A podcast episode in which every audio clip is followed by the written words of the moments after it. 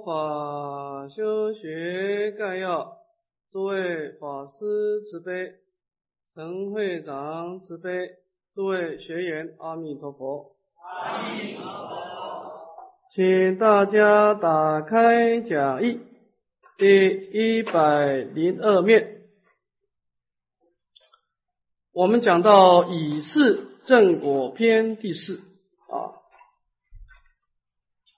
那么在正中分当中呢，前面的三篇啊，所谓的发心正见修行啊，是一个因地的修学。那么这一篇呢，正果篇呢，是一个果地的功德。那么这部分呢，我们简单的说明一下，佛教的因缘观啊，当它从一种理论的思想。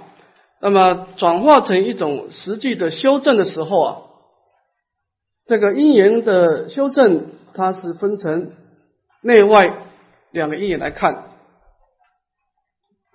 那么外在的因缘，在楞严经的意思啊，是一个充满障碍的因缘；而我们内在的因缘是充满解脱的因缘。这两个因缘啊，首先我们要清楚有内外两种因缘。外在的因缘啊，是由过去的业力所变现的一个果报。那么这个果报本来没有错，它也就是显现一种快乐跟痛苦，如此而已。但是问题出在哪里呢？因为这个因缘它会刺激我们的内心，它不是只有果报存在。那么当这个外境去刺激我们内心的时候，会带动一个很强烈的感受。这种感受会牵动我们的妄想，而妄想最后形成的坚固的执着，啊，所以我们一般人是很难抗拒外境的刺激，所以我们一般人为什么会在生命当中变成了障碍重重？其实主要的观念只有一个，叫心随境转。我们太重视外境的变化，那么当我们的心住在外境的时候，我们的生命就产生了三种障碍：一个烦恼障，我们很容易升起贪嗔痴的烦恼。啊；面到如意的境界起贪爱，嗔恚的境界啊不如意的境界起嗔恚，那么中庸的境界升起疑痴。那么烦恼相续的活动，就会推动你的身口意去造业，就变成业障了。那么这个业力成熟以后，就在三界得果报，就变成暴障。啊，所以我们一般人，当你不能够跟外境脱离的时候，我们就堕入了一种生命中的一种恶性循环。啊，烦恼障带动业障，业障带动暴障，直到有一天我们修学佛法。我们开始啊，做了一个很重要的工作，叫做回光返照。我们把心除了攀岩外境以外，慢慢的把心啊抽一部分的内心世界啊啊这个关照智慧啊，去关照我们的内心世界，去做一种调伏的力量啊。那么这个时候，我们内心的功德就慢慢出现了啊，所以。到底什么叫做罪障凡夫？到底什么是功德庄严？它的关键就在这个地方，就看你从外境的攀岩的力量有多大，看你对内心的安住调伏有多大来判断。啊，所以当我们能够慢慢的透过前面的这种智慧的关照，从向外的攀岩慢慢的引导到向内的关照的时候。我们的生命就开始有所谓的功德了啊。那么有哪些功德会出现呢？当我们开始回光返照的时候，哪些功德出现呢？就是我们这个要谈的啊，就是我们从一种烦恼障、业障暴障的过程，那么怎么样提升到一种啊解脱的功德啊？好，我们看讲义入文分二。首先，我们先总标三乘的果德啊，这个三乘的圣人。透过回光返照有什么果地的功德？第二个别名三乘的果位啊，从这个果德当中呢，在说明它的一种浅深的次第。首先，我们看总标三乘的果德，这当中有两段，第一个菩提，第二个涅槃啊。所以，整个三乘的圣人的内心世界有两个共同的功德，一个是菩提，一种是涅槃，两个功德啊。我们把菩提做一个简单的解释啊。好，请合掌。菩提，梵语，此云觉智道。广义而言，即三圣圣人能断除烦恼、成就涅盘之无漏智慧，名为菩提，亦名智德。菩提，简单的说呢，就是一种无漏的智慧。为什么智慧加名无漏呢？因为它不是世间的智慧啊，它是一种清净的智慧。这种智慧有什么好处呢？它能够断除烦恼，成就涅盘。啊，所以我们叫做菩提啊，或者叫智德。那么无漏的智慧，我们简单分成两段，一个是实质，一个是前置。我们先看实质的地方啊。一实质，一名如理智，根本智，为以空观之无分别智，破除烦恼，清正二空平等之真如理，名实质。这个我们开始回光返照啊，从它的次第啊，先成就如理智，就是根本智。我们在观察内心的时候啊，先观内心的本体，这个很重要。你要先观本体，再观作用，那这样才可以。因为你没有观本体，你的心没办法安住，而且你不观本体，你不能够去抗拒。这种烦恼给你的啊，给我们这些冲击跟压力啊，所以在修行当中，所有的修行先求安住。那么安住要怎么安住呢？就是照见五蕴皆空，用空观的智慧去照料我们心性的本来面目啊。这空观的智慧就是简单的讲，就是离相，先把这个相状全部扫掉。啊，这种内心当中，在无量的生命的经验当中累积的我相人相啊，全部扫掉。哈，所以这个空观的智慧是照了心性的本体，正得二空平等之真如理啊，这个是一种离相的智慧啊，这是第一个实质。我们再看第二个全智啊。二全智，一名如量智，后得智，由前实质所生。未能分别诸法事理，善能观察众生差别根基，以诸言辞譬喻等善巧，化度有情，使令易得悟入真如实相之理，名全智。这个全智啊，就是观察心性的作用。那么这个假观呢，就是叫全智啊。假观的智慧。它是观察两部分，第一个分别诸法的事理，就是观察法门的差别啊，就是我们前面讲的三归五戒四谛十二因缘六度。你要先知道每一个法门它有什么样的特色。佛陀在建在建构一个成佛之道的时候，他的法门每一个法门有它的特色，有它所对应的、所对峙的一个障碍。你要先把这个法门先通达，就好像你要先把每一个药的药性先弄清楚啊，这个是假观第一个通达诸法的差别事项，第二个通达众生差别的根基。有些人要用加重调伏的力量来调伏他，因为他感情重，你必须用苦地下重药，下苦地的重药让他觉悟。有些人他需要鼓励，他不是苦地，你必须用诸佛的功德庄严来引导他，来鼓励他。所以你必须要知道众生的差别根基。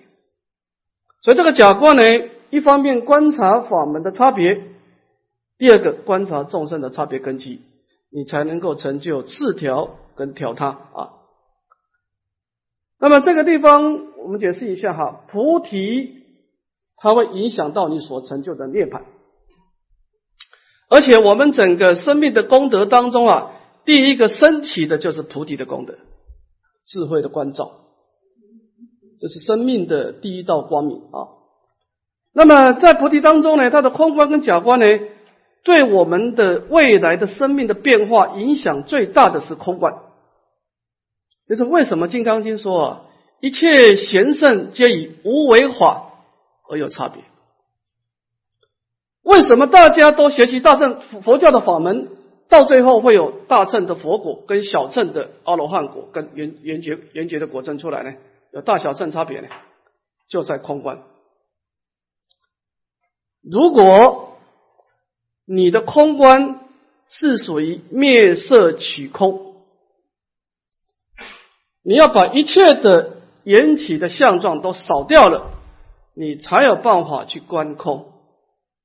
那么你这种空观的智慧有一个缺点，你就出不来了，单向的思考。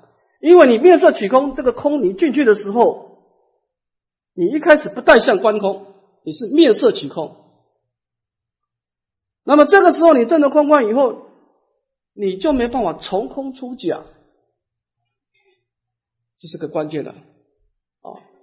那么如果你的空观是缘起性空，是带有一切法的假象，叫从假入空，你能够先观一切法的假象，从假象当中推敲它从什么地方来，找到生命的根源。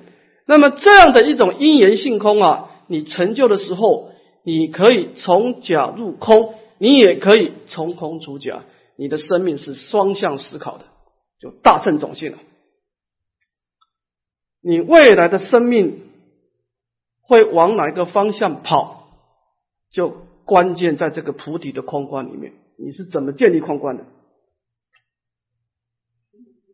啊，那么这个地方就是空观。就是一个一切贤圣皆以无为法而有差别，就是无为法就是你你对空性的照料你是怎么观的，那么这个时候你未来的方向就不一样了啊。好，那么我们可以知道菩提的智慧影响到你涅槃的浅深大小啊。那我们再看看什么叫涅槃第二个功德啊。好，我们把它念一遍。涅槃梵语。此云即灭无生，为由断除烦恼、尽除生死所显清净无染、不生不灭之境界，于中具足无量无边微妙功德，尽未来际恒自受用，极尽无为之法乐，名为涅盘，亦名断得。涅盘，它是一个印度话。翻成中文有两个意思，第一个从它的因地的受用来，因地的这个作用来说，叫极灭，因为它消除了心中的烦恼，它没有这种烦恼的躁动相，叫极灭。第二个从果地的受用叫做无生，因为它已经不再招感三界的生死，那个那个生命的那个生的力量啊，蛇因那个生的力量被破坏了啊。所以他因地断除烦恼，在果地呢，他了脱生死，所以他有一种清净无染、不生不灭的境界。境界。那么他有什么好处呢？他恒常受用这种极尽安稳的快乐，叫做涅槃啊。所以你一个修行人啊，啊，你开始在关照内心、调伏内心的时候，你的生命会有两个东西出现。第一个，你的智慧。慢慢的取代你的感情，你不再用感觉来引导你了，你会用硬智慧来引导你。第二个，你的身心会比较安稳，极尽安稳啊，就是这菩提涅槃的这两个功德慢慢升起了啊。那么这个涅槃，我们来看看涅槃有三个差别啊。那么我们把它念一遍哈，这三种三种涅槃啊。一有余一涅盘，子福已断，果福犹在。二无余一涅盘，子果俱亡，灰身泯智，二乘圣人。三无住处涅盘，般若大悲万德庄严，佛菩萨好，那么这个涅盘有三个，前面两个呢是小乘的涅盘。我们先看有余一涅盘，这个一呀，我们先解释有一一这个一，这个一字啊，就是所谓的色身。那么阿罗汉呢有两种，一种是他成就阿罗汉果以后呢，他的色身还在，也就是说他的心已经成就的我空的菩提，他的智慧已经成就了，他的这种我执也被破坏了。但是他的生命还没有结束，他过去生的业力还在，那么这个叫子福已断，子福就是指呢他的因地的烦恼被破坏了，但是果福犹在，他这个业报身还在，那么这种会有一些维系的问题了，比方说他去托钵，天气热，他可能会中暑；比方说他吃坏的东西，他拉肚子。啊当然，他内心没有痛苦的感受，因为他内心已经有这种菩提的智慧来摄受他，所以他对那个感受的那种曲曲那种曲着啊，已经破坏了啊。但是虽然没有感受，但是他有那个相状出现，他就会视现很多的病痛出来。他该生病还生病，但是他不起烦恼啊。这个就是所谓的有一涅槃。第二个子福跟果福都消失了，灰身泯智了。阿罗汉证得阿罗汉果的那一天开始，我们看《阿含经》，阿罗汉的心只有一个，就是赶快趋向涅槃城。他对这个色身是极度的厌恶啊，所以等到他生命结束了，但是佛陀规定不能自杀，所以阿罗汉只好等时间了。他真的等的受不了了，他就灭尽定休息一下啊，然后灭尽定时间到了又出来啊，就托钵。啊，托完钵吃饭就打坐啊。等到时间结束的时候，阿罗汉起大欢喜。我身已尽，凡恨已立，所作皆办，不受后有。他讲完四句偈，就用三昧真火把身体烧掉，然后就进入偏空涅槃，就完全休息了，叫灰身泯智。灰身就是他的三昧火把身体烧掉了，泯智就是那个我空的智慧，把他所有的内心的分别给停下来了啊。所以二乘的圣人，他一旦入了涅盘，他就跟众生完全没有接触了，没有接触了，叫一滩死水了啊，只能够自受用。我们看第三个大乘的无住处涅盘，这个无住呢，包括不住生死，他也不住涅盘，他这个涅盘当中呢，有波璃的大悲跟万德庄严。大乘的涅盘啊，它有两个不同。第一个，他在入了涅盘以后，有身心世界，就是他有生命的现象。第一个，他有身，他一定有一个法身。这个法身，他也就会有因化身跟报身，三身都记住。第二个，那么他有一个依报的国土，他一定有生土的啊。第三个，他有一个大悲心来摄受众生。所以这个大大正的涅盘，它是有自受用的万德庄严，跟他受用的波罗大悲。啊，我们解释一下这个涅盘啊，菩提智慧不能分享，佛陀的空假中三观不能把他的智慧送给我们，不可以，佛陀只能够用语言文字来解来引导我们啊。但是佛陀的涅盘，我们可以分享，是可以分享的，尤其大乘的涅盘。那么佛陀的涅盘对我们的色受分享啊，有两个差别。第一个就是现世的色受，啊，就是你念地藏王菩萨，念观世音菩萨，你会得到十方诸佛本愿功德的色受。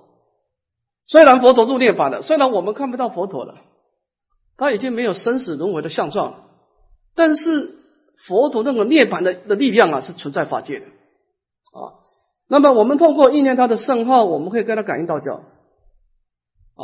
比方说，呃，在台湾过去啊，有一个母亲啊，带了两个女儿，她从三义啊，就从中部的地方到台北去办事情。办完事情晚上回来的时候啊，在高速公路的时候，走到一半的时候啊。突然间，这个母亲呢，看到这个高速公路的灯光全部暗掉了，然后听到一个很凄惨的女众的哭声，他就知道这个就是冤亲债主啊，他赶紧念阿弥陀佛。等女儿先念，女儿念了以后，他妈妈也跟着念。结果三个人念佛的时候呢，念段时间以后啊，那个灯光又重新看看到灯光了，那个那个凄惨的哭声也消失掉了，就后来就回家了，很安全的回家了。但是他回家以后，第二天早上打开报纸啊，发现了，就在他那个同一个地方啊，发生了车祸，死了三个人，但他们三个逃过了一劫。那么现在我们要知道说，他们当初本来是这三个是要牺牲掉的，这个业力嘛。那么为什是什么力量让他们逃过这个生死这种痛苦的业力呢？就是他跟弥陀的大波涅盘接触了。佛陀的涅盘都会有发一些跟众生互动的愿，你只要遵守这个愿力，他就可以跟他产生感应啊。那当然，这种感应。他顶多就是消业障，他不能承受一种菩提的教化啊。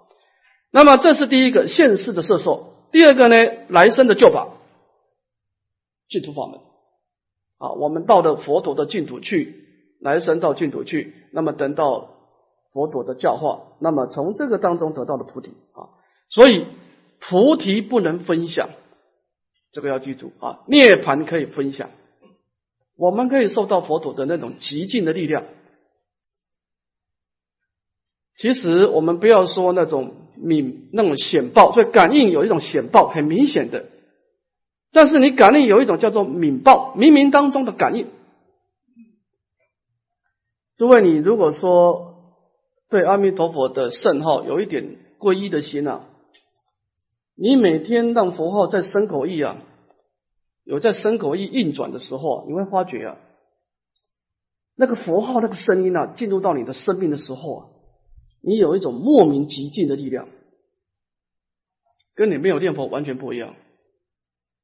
你就知道你跟弥陀的这个大波涅盘啊是搭上线的，感应到交了，所以你就知道佛陀的涅盘啊是可以分享的，那这个广大的功德、广大的能量，真的是可以分享。啊，当然分享的方法很多，你可以观想，但是持名是最简单的。你用音声来搭上这个桥，让你的心跟佛陀的心啊产生一条桥梁，就是音声啊。所以说，但是你连连阿罗汉就没有用，你知道南无这个舍利佛尊者没有用啊，南无目犍的尊者也没有用，因为阿罗汉他本身那个涅槃是 cross 的，他那个门是关起来的，他只有自受用。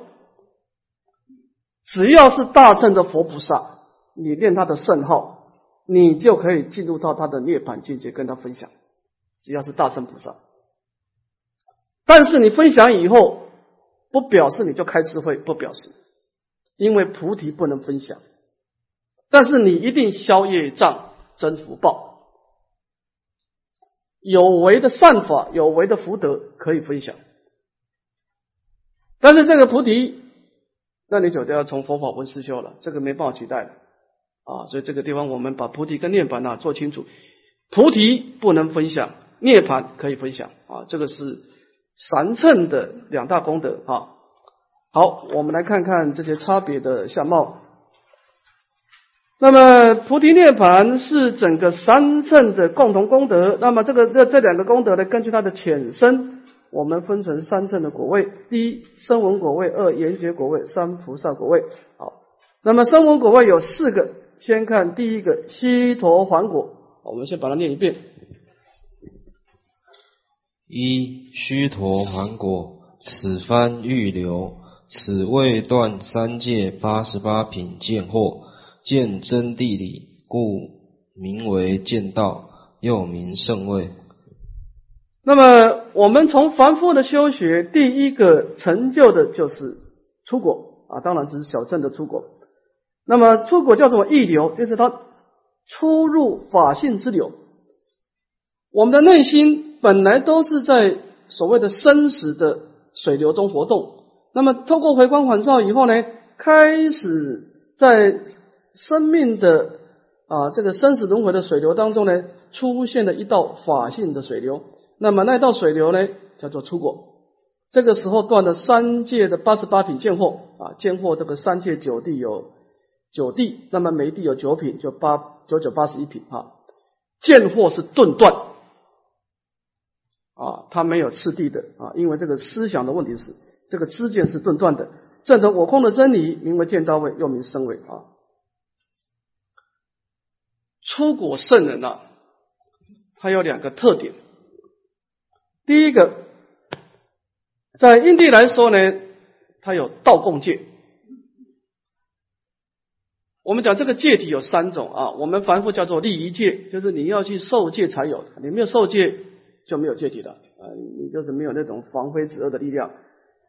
这利益戒，第二个是定共戒，就是有禅定的人，他入了禅定，他自然产生抗拒过失的力量。那么第三种就是出国以上的圣人有道共戒。他那个戒体有无漏的圣道，就是我空的智慧来摄受。所以出国的圣人，即便他还有在生死轮回当中流转，但是他得到生命以后，比方说在地上说啊，他出生为一个杀羊的家庭，他的父亲拿刀子逼迫他说：“你不杀羊，我就把你杀死。”他临死不杀羊，他对杀盗遗忘的过失。很自残，产生抗拒的力量，临死不从。但是这个时候，他还有隔音之谜啊，他还没有接触佛法，但是他就有一种莫名的力量，让他远离过失，这叫道共戒。所以，出果以上的圣人，他走路的时候啊，蚂蚁自然避开他，蚂蚁自然会弹开的，他不可能再踏杀蚂蚁了。他跟杀盗遗忘的过失自然结缘，他不要去受戒了，这个叫道共戒。所以他为什么不退转？因为他不可能再有这种过失出现了。这第一个，第二个，在果地的上果地来说呢，他的生命已经有有期限了，叫七番生死啊，七上人间，那么七上天上，七来人间，他只有十四世的生命。我们凡夫的生死轮回叫做一望无际，你往前看看不到边，真的，你要不求得正净土的话，生命不会结束的，还有无量的生命等着我们。那么一个出国圣人呢，他已经看到岸边了。如果你知道地心引力的思想的话，看到岸边以后，这个船呢，它很自然会看往岸边靠近了。因为那个岸的地心引力啊，会慢慢把你吸过去了。所以出国圣人他不要很认真修行，他就是懈怠，整天不做功课，他最晚十四世了生死。他如果精进，可能一生两生就了生死。因为他的生死轮回已经看到岸边了，就是他最晚最晚十四世啊，所以他的生命已经到了这个看到的边际了啊，这个就是出果。也就是从凡夫入圣位的第一个阶段，叫见到位啊。我们看第二个。二师陀含果，此番一来，此谓断欲界九品私货中，断前六品尽，后三品犹存，故更一来。那么师陀含果是还有七番生死啊。那么师陀含呢，它叫一来。一来是什么意思呢？不是说他只有一番生死，不是的哈。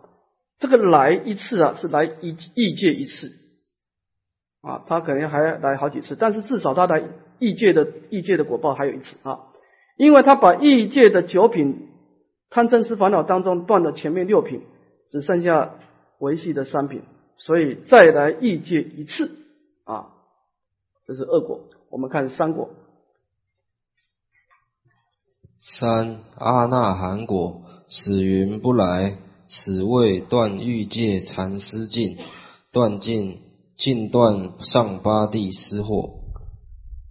那么这个阿罗汉呢，就是三果。阿罗汉那就不来，他已经不来异界得果报了，因为他异界的烦恼被断尽了，他只有断这个色界、无色界这个八地的失货。阿罗汉呐，他这个不来是什么意思啊？不来异界。三国的圣人，他死掉以后，他只有一个地方去，因为他这个时候还不能入涅槃，但他也不来异界。那么他到哪里去呢？到色界的四禅天有有五天了哈，叫五不还天。他在那地方等待成就阿罗汉果啊。那么为什么不到四空天呢？因为四空天不是一个好地方，他的心是太暗钝，禅定过深啊，所以这个三果圣人不到四空天啊。那么异界的烦恼太重，所以他们在三界当中呢，只有四禅是最好的地方。所以三果圣人是在我不还天待着啊，叫做不来啊，不来异界了。我们看第四个阿罗汉果，四。阿罗汉果，此云无学，又云无生，又云杀贼，又云应供。此谓断见思俱尽。若子服一断，果服犹在，名有余涅盘；若灰身泯至，名无余涅盘，又名孤调解脱。好，那么阿罗汉果，它在小乘的声闻乘里面呢，它已经无学了。就是他这个法已经修圆满了，没有东西再学了。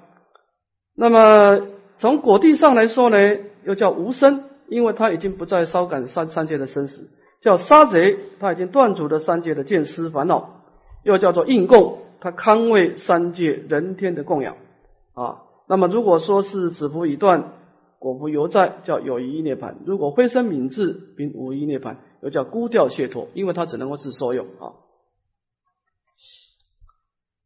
阿罗汉呢？当然，它的共同点就是无生啊，他的他的生命结束了啊。为什么叫无死呢？因为他有一般的死亡，所以不能叫无死。但是他死亡以后，他没有生的啊，他入了无为涅槃。那么在无生的基础之下呢，其实阿罗汉还是有差别的啊，有三种差别。第一个是会解脱的阿罗汉。这种一般来说，佛事的时候很多。看到佛陀以后，佛陀说“善来比丘”，一句话四个字而已，这个人就善根过去善根成熟了，就证得阿罗汉果。但是他没有修行的过程，甚至有的根本就是没有准备要修行的，他就是路过看到佛陀说法，然后坐着听一定，哎，他证阿罗汉果。那么这种会有什么问题呢？他没有禅定。他完全是从无常故苦，苦即无我。从无常的智慧，他的智慧生根善根太深了。那么这正在很简单的意界定跟未道定定的时候，就证得我空真理了。所以这种阿罗汉没有神通，也不通达法义。你问他很多佛法，他不见得懂。但是他是阿罗汉啊。那么他遇到的这种问题障碍的时候，遇到这个狂象来追击的时候，他也没有本事飞到空中去，他只能是跑给象吹啊，因为他没有没有没有没有禅定，没有神通啊啊！但是他是阿罗汉，这叫会解脱的阿罗汉啊。这种这种就是佛事的时候上来比丘很多，因为佛陀的摄受力太强啊。第二个即解脱，这种是有禅定的，他不但是会解脱，还有禅定解脱。那么这种就是一般这种阿罗汉都有神通力了，比方说目犍连尊者啊，比方说周利盘陀戒尊者啊，就是寂解脱啊，有这种禅定的智慧跟我空的智慧。第三个是无外解脱，外解脱就比较困难了，他有禅定，而且通达一切的法义，他能够为众生做种种的法义的演说，比方说舍利弗尊者。啊，你问舍利弗尊者说这个盐巴怎么使用，他会讲出十种的用途告诉你。但是你问其他阿罗汉，他不懂。啊，所以这个无外解脱呢，除了禅定神通以外呢，它有通达一切法的差别相啊，这就是三种阿罗汉啊。那么这三种阿罗汉当然的共同点就是无生啊，这是一个共同点。好，我们看缘觉果位，先看有学位。啊，现在有这一有学位，未从初发心乃至无学位之前，皆名有学位。圆觉称啊的特点，它没有分位，没有分果，要么你就是凡夫，要么你就是圆觉，它中间没有所谓的出果、二果、三果，没有这种差别啊。所以它这个是一种顿顿顿证的啊。好，我们看这个什么叫无学位啊？二无学位，泛语辟支佛果，此番圆觉，亦云独觉。若执佛出世，秉十二因缘教，断见思惑，证真谛理，名为圆觉；若出无佛世，独树孤峰，观物变异，自觉无生，名独觉。二者名虽不同，行为无别，断三界见思，与阿罗汉同，更轻习气，故居声闻之上。阿罗汉。断三界正始境，如烧木成炭；圆觉更清习气，如烧木成灰；菩萨正习具除，如劫火所烧，炭灰俱尽。那么圆觉称的无学位有两种差别：第一个，它是生长在佛寺，所以他是佛陀的弟子。那么佛陀弟子当然他是依止佛陀的教法来修学，他观十二因缘而断除见识烦恼。证得我空的真理，这叫圆觉称。第二种是生长在没有佛出世的地方，比方说他在喜马拉雅山啊，独树孤峰。那么他呢，这种大部分都是有禅定的哈。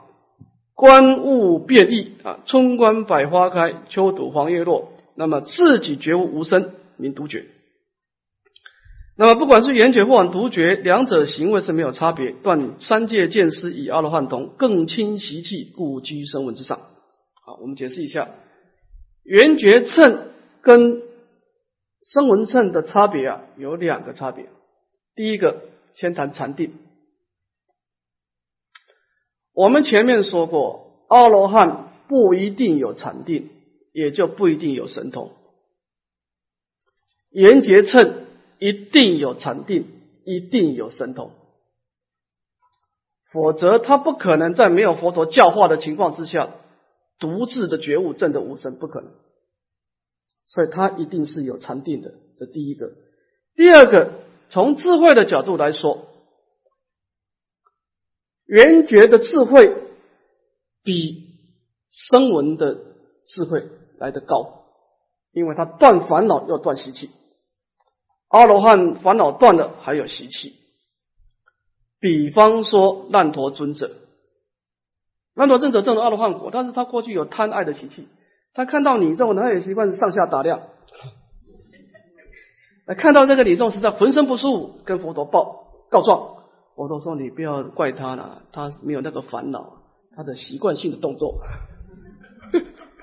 他习气啊。”你看，你看舍利弗尊者，他也有习气。舍利弗尊者，他那个身影啊，他在走路的时候，他的身影呢，印在一个鸽子的身上，鸽子就颤抖，因为他过去生呢嗔心重啊，所以他这个是，你看那个谁啊，那个迦摄尊者，迦尊者是苦恨第一啊。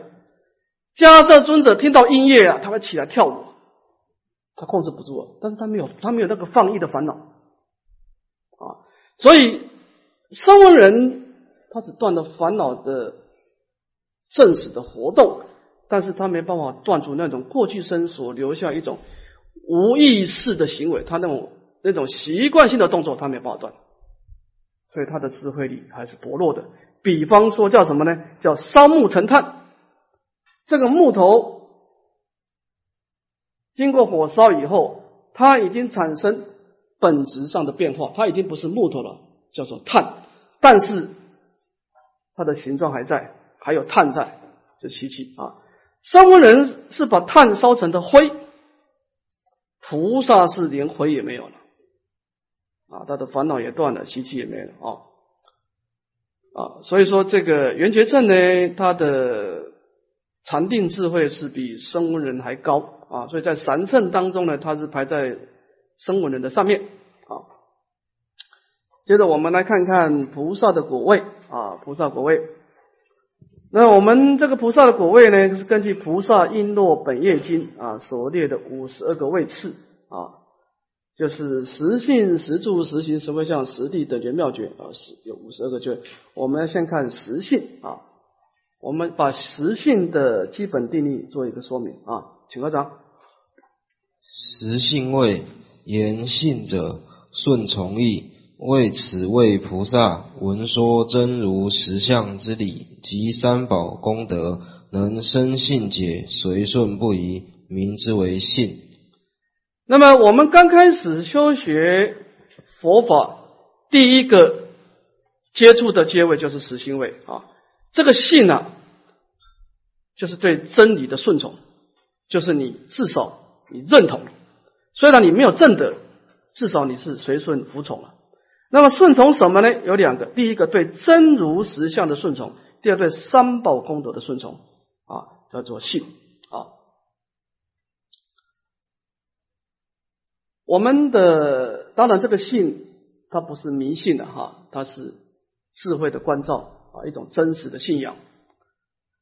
我们刚开始要进入信位啊，有两道菩提智慧，一个是空观的智慧，照了真如本性。啊，何其自信，本自清净啊！自知我是未成之佛，诸佛是已成之佛，其体无别。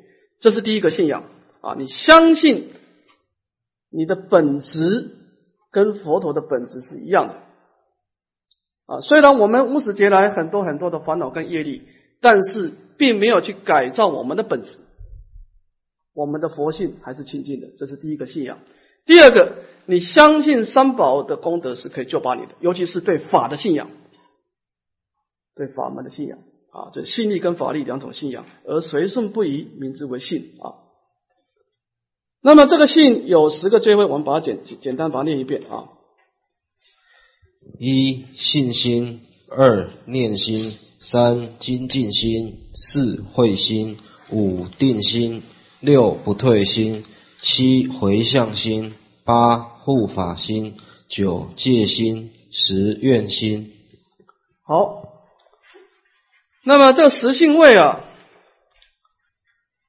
在古德啊，给他一个名字叫外凡之良位。为什么叫外凡呢？因为他的心呢，叫心有里外，他的心是在真如的法性以外活动啊。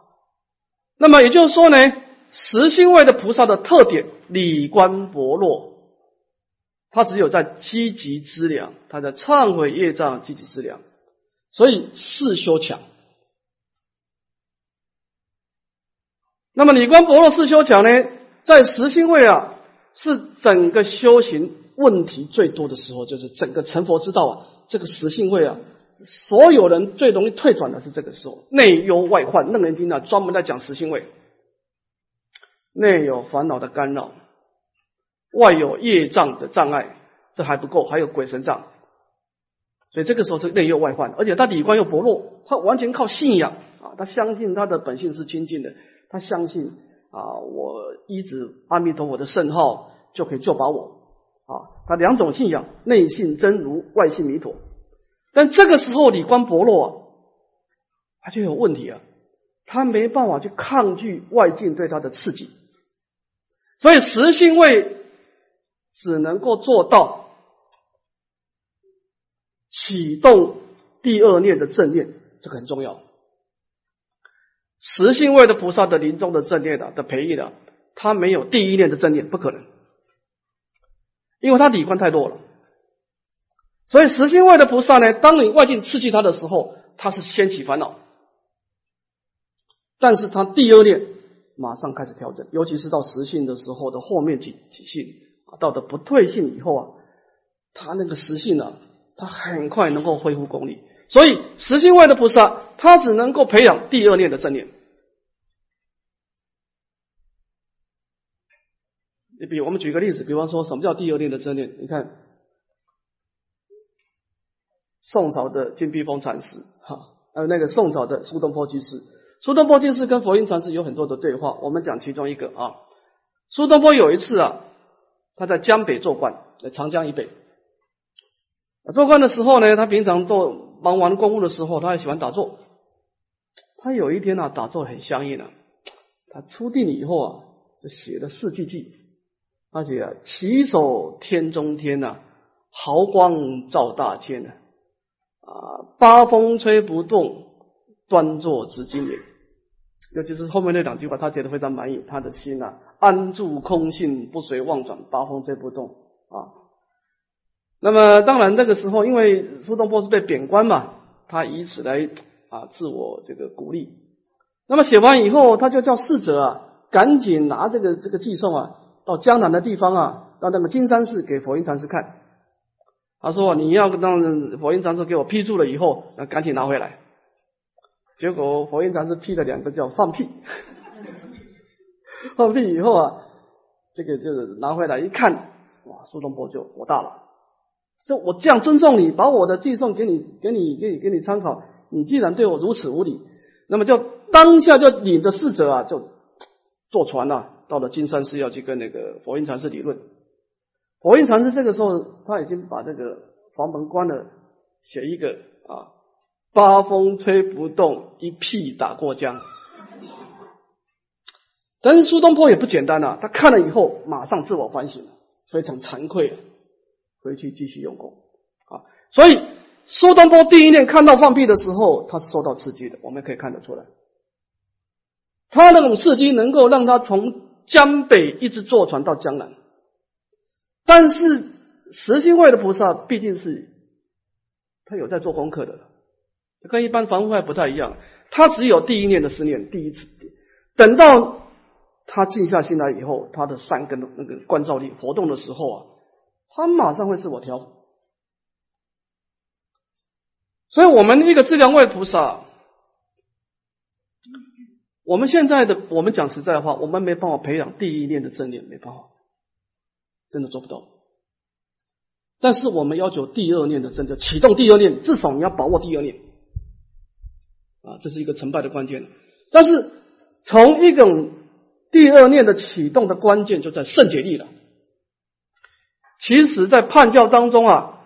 出在实性跟实住的过程中间呢，在唯识学多一个圣解行地，就是在讲这个第二念的力量，就是你必须对于空假中三观的智慧要产生坚定不移的理解。虽然你理观薄弱，虽然你经不起外境的刺激，但是你对佛法的空假中的真理啊，是有很深刻体验的。你有本事在你失气的正念以后，很快的时间自我恢复。你要有一种自我恢复功力的力量，不必别人劝劝哦，也不用别人鼓励哦，自己的系统产生一种反转的力量，自调自省。这个叫做圣洁心地，圣洁心地。而我们现在追求的目标有在这一块，至少你要培养第二念的正念。啊，这个在这个阶段是充满的风浪，充满的障碍，最容易退转的地方。这个实性位要要经历一万大劫，所以一般来说，我们会在实性位求生净土，因为避开这个种种的障碍啊，这是实性。到了实处就好多了啊，我们待会再说明啊。好，我们休息十分钟。